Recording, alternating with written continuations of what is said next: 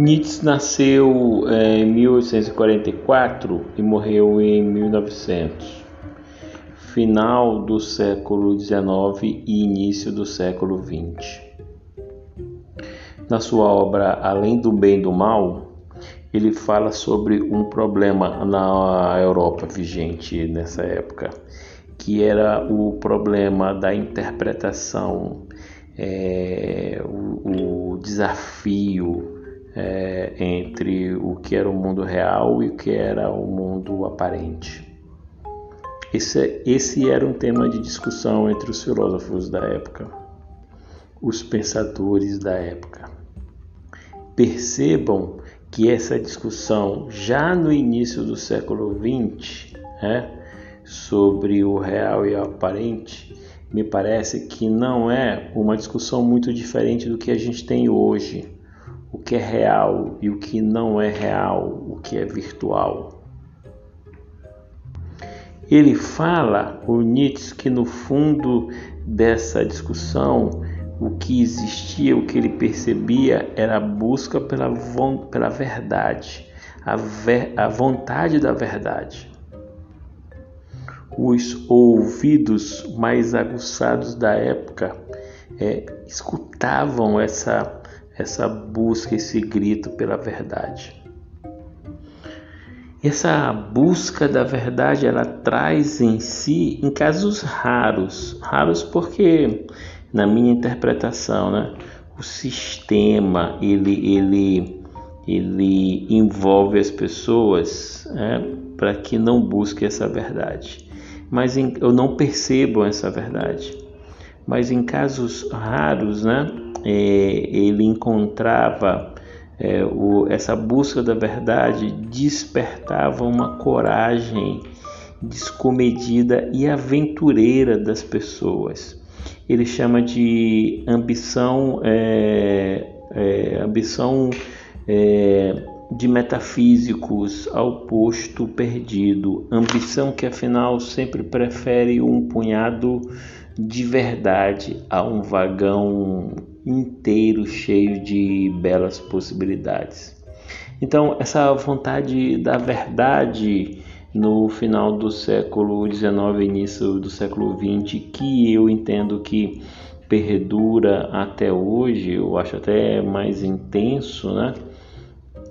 É, com o choque entre o que é real e o que é virtual, é, vê-se o caso do, até da discussão mais contemporânea, que é uma discussão sobre o metaverso. Né? É, alguns é, atores, filósofos, pensadores que percebiam essa, essa dicotomia entre um lado e outro, eles escolhiam sempre, ou na medida do possível, um pouco de certeza, ao invés de um vagão cheio de incertezas.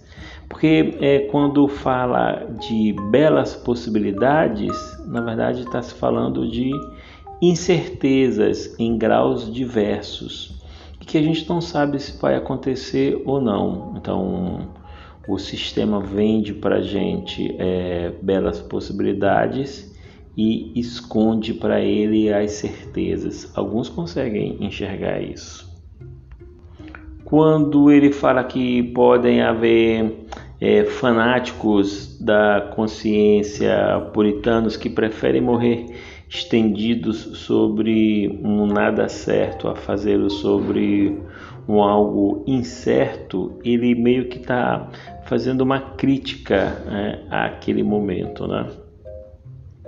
O, o, momento da história em que ainda é, são encontrados ou são encontradas ou encontrados pensadores que preferem uh, a certeza do nada, que não existe nada e que isso é certo, às fantasias, às possibilidades do incerto.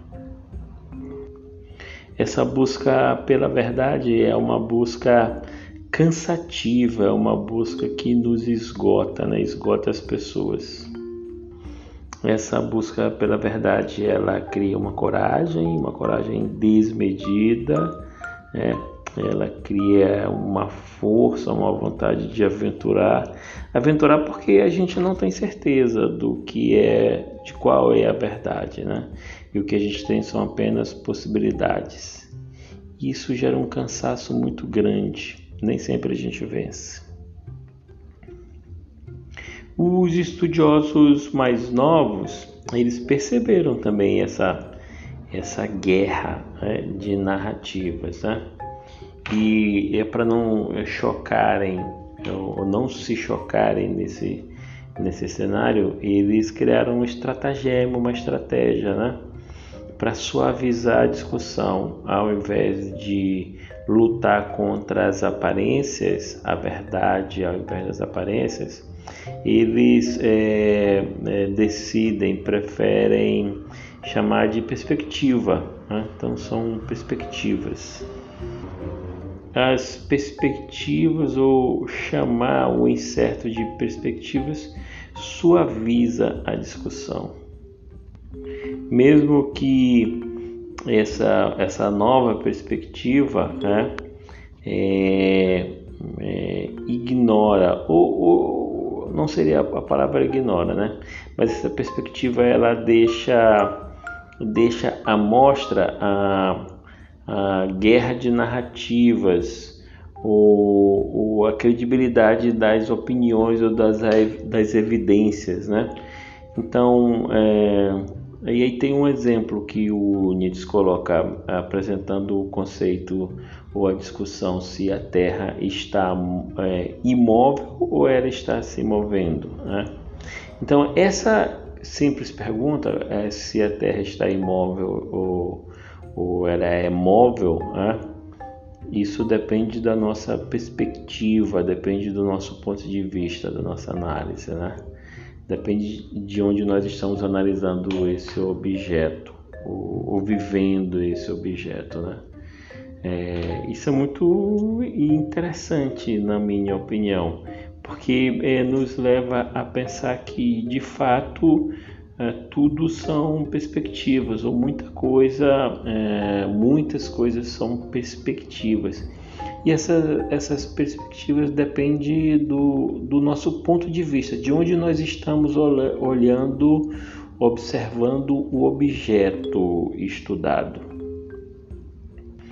Mesmo tempo que pode ser, pode não ser, é e não é e, e as pessoas, todo mundo pode estar certo dependendo do ponto de vista, mais especificamente dependendo da perspectiva.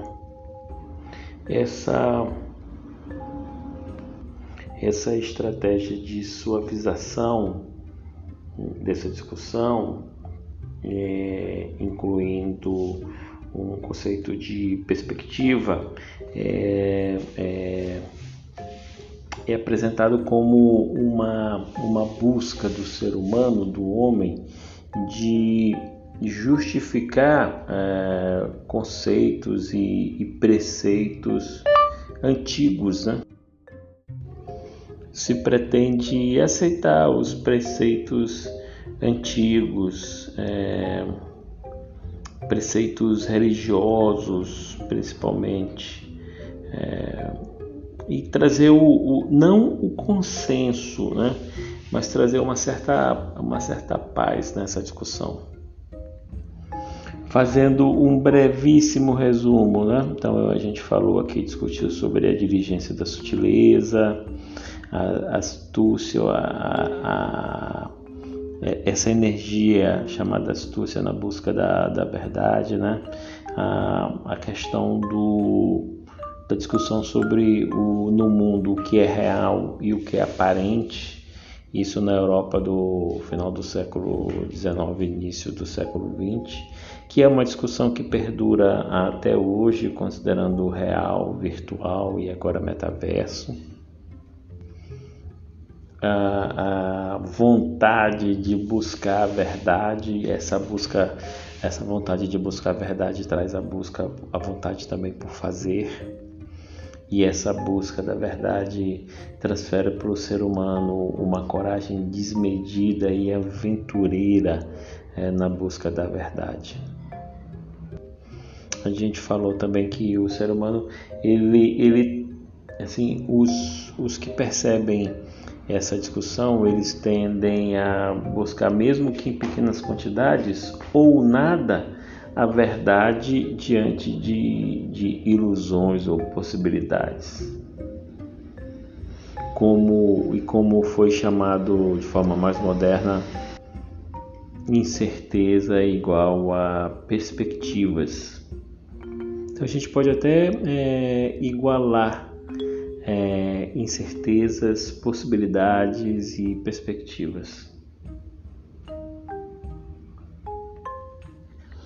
É uma esse esse exercício aqui, esse podcast exercício, ele é uma leitura do Nietzsche do livro Além do Bem e do Mal, é, prelúdio de uma filosofia do futuro. A gente está discutindo a primeira parte que é dos preceitos dos filósofos, o item 10, tá bom?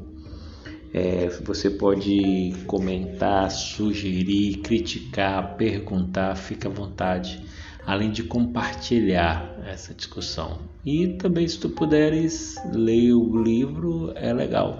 Se não, acompanhe, acompanhe ou acompanhe outros, outros podcasts falando sobre Nietzsche além do bem e do mal. Grande abraço. Professor Pierre Januário. Ah, me segue lá nas redes sociais. É, arroba Pierre Januário ou da empresa da Abre, arroba Abre SLZ, tá bom? Grande abraço.